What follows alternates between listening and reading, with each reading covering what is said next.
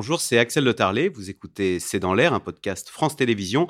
Tout de suite, je vous propose d'écouter l'invité de C'est dans l'air.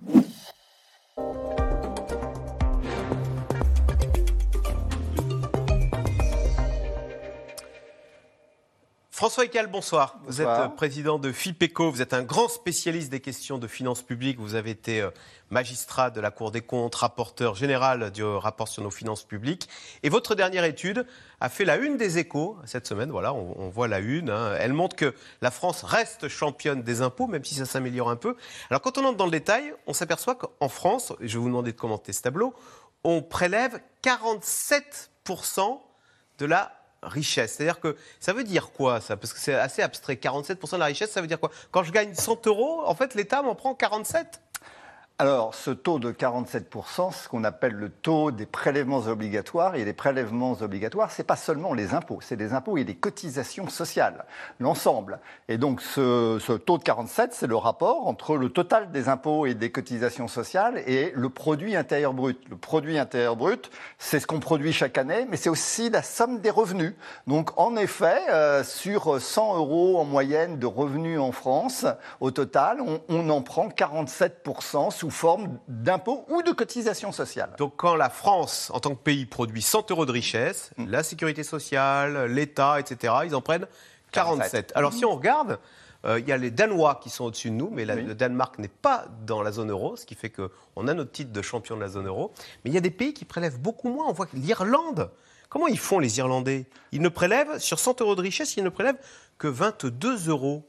Ah, mais il y a beaucoup de pays, notamment en dehors de l'Union européenne, hein, dans les pays de CDE, par exemple les États-Unis ou le Japon, etc., qui ont des taux de prélèvement obligatoires qui, en effet, comme l'Irlande, sont entre 20 et 30 parce que ce sont des pays où il y a beaucoup moins de services publics et ah. beaucoup moins de redistribution. Il y a beaucoup moins de protection sociale. Donc, derrière ce taux de prélèvement obligatoire, il y a un choix de société entre, euh, je dirais, le, libre fonctionnement du marché, euh, comme dans ces pays. Euh, C'est-à-dire dans ces pays, la santé, on la paye. On se la paye. Et la retraite, on se la fait tout seul dans son coin.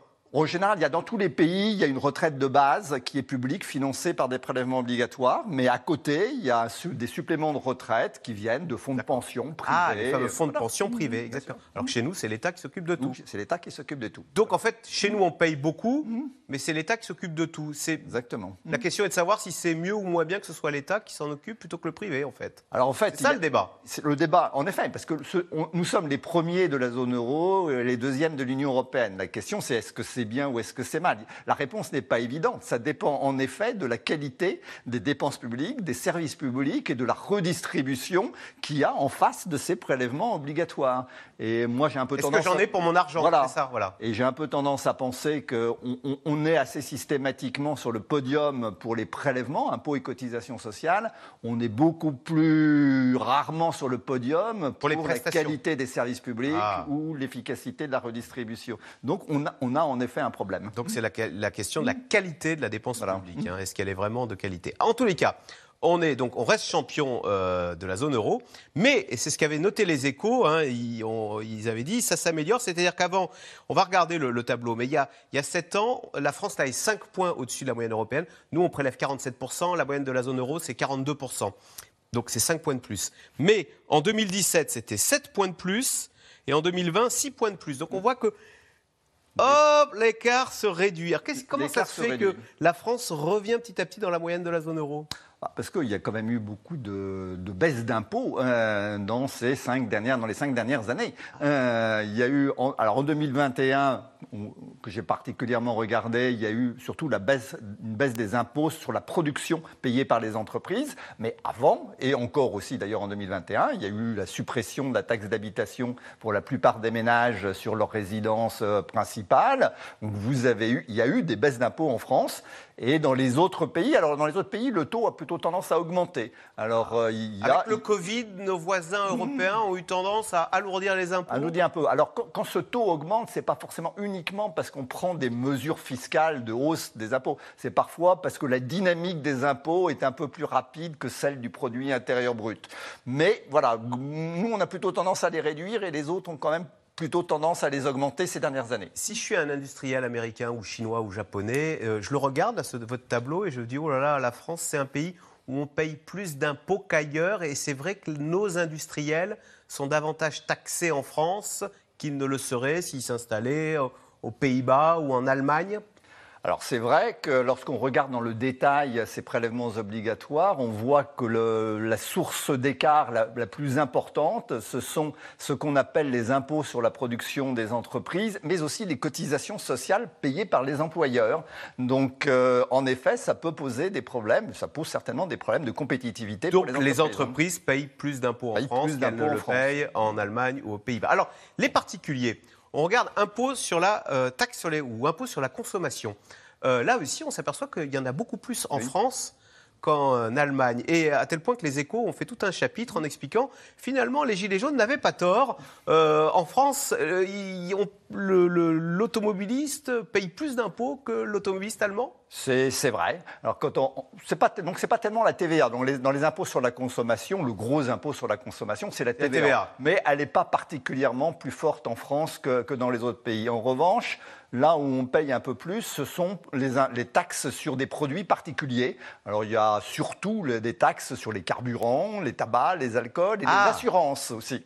Et quand on regarde le taux de ces taxes, par exemple des taxes sur les carburants, c'est vrai, les Gilets jaunes n'avaient pas totalement tort que euh, ces taux euh, rapportés en, euros par litre de, gazole ou par litre d'essence sont en général plus élevés que dans les autres pays européens, oui.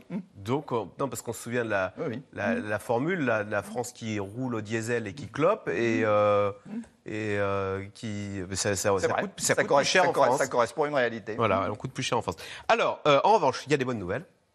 L'impôt sur le revenu, eh ben, ça, alors ça, c'est la surprise. On en paye plutôt moins en France parce qu'il est très visible cet impôt sur les il revenus. Il est très visible. Euh, il est très agaçant. Et vous nous dites, mais non, mais ne vous plaignez pas. Là, pour le coup, euh, on, est, on en paye moins en France que chez nos voisins européens. L'impôt sur le revenu au sens strict, il pèse beaucoup moins en France que dans les autres pays. Alors, dans la catégorie impôt sur le revenu, il n'y a pas que l'impôt sur le revenu au sens strict, il y a aussi la CSG, qui est ah. un impôt sur le revenu. C'est un impôt juridiquement sur le revenu.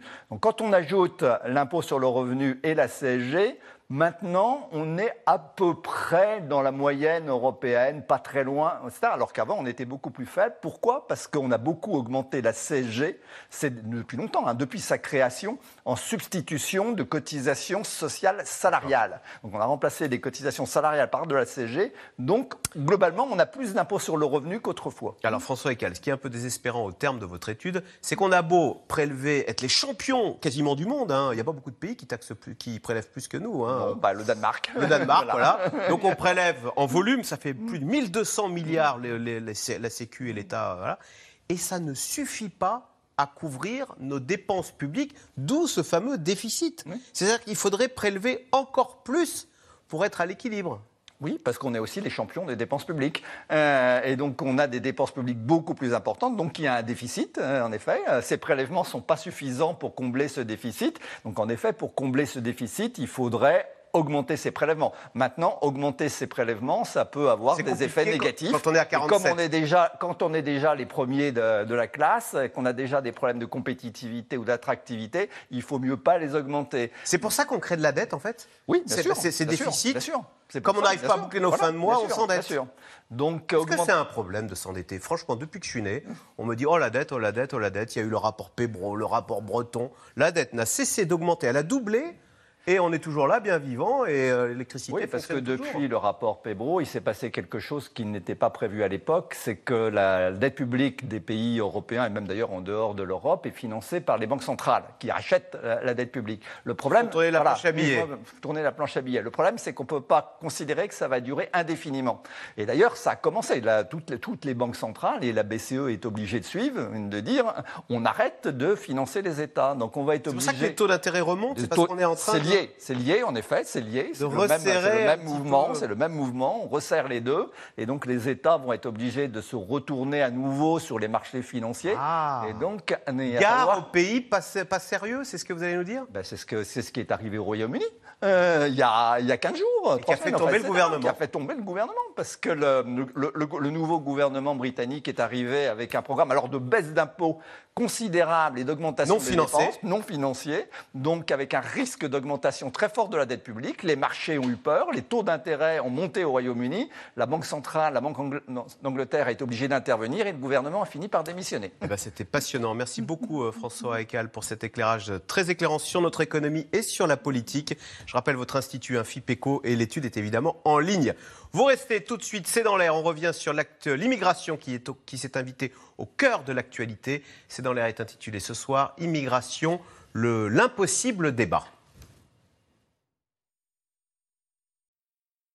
C'était C'est dans l'air, un podcast de France Télévisions. Alors s'il vous a plu, n'hésitez pas à vous abonner. Vous pouvez également retrouver les replays de C'est dans l'air en vidéo sur France.tv.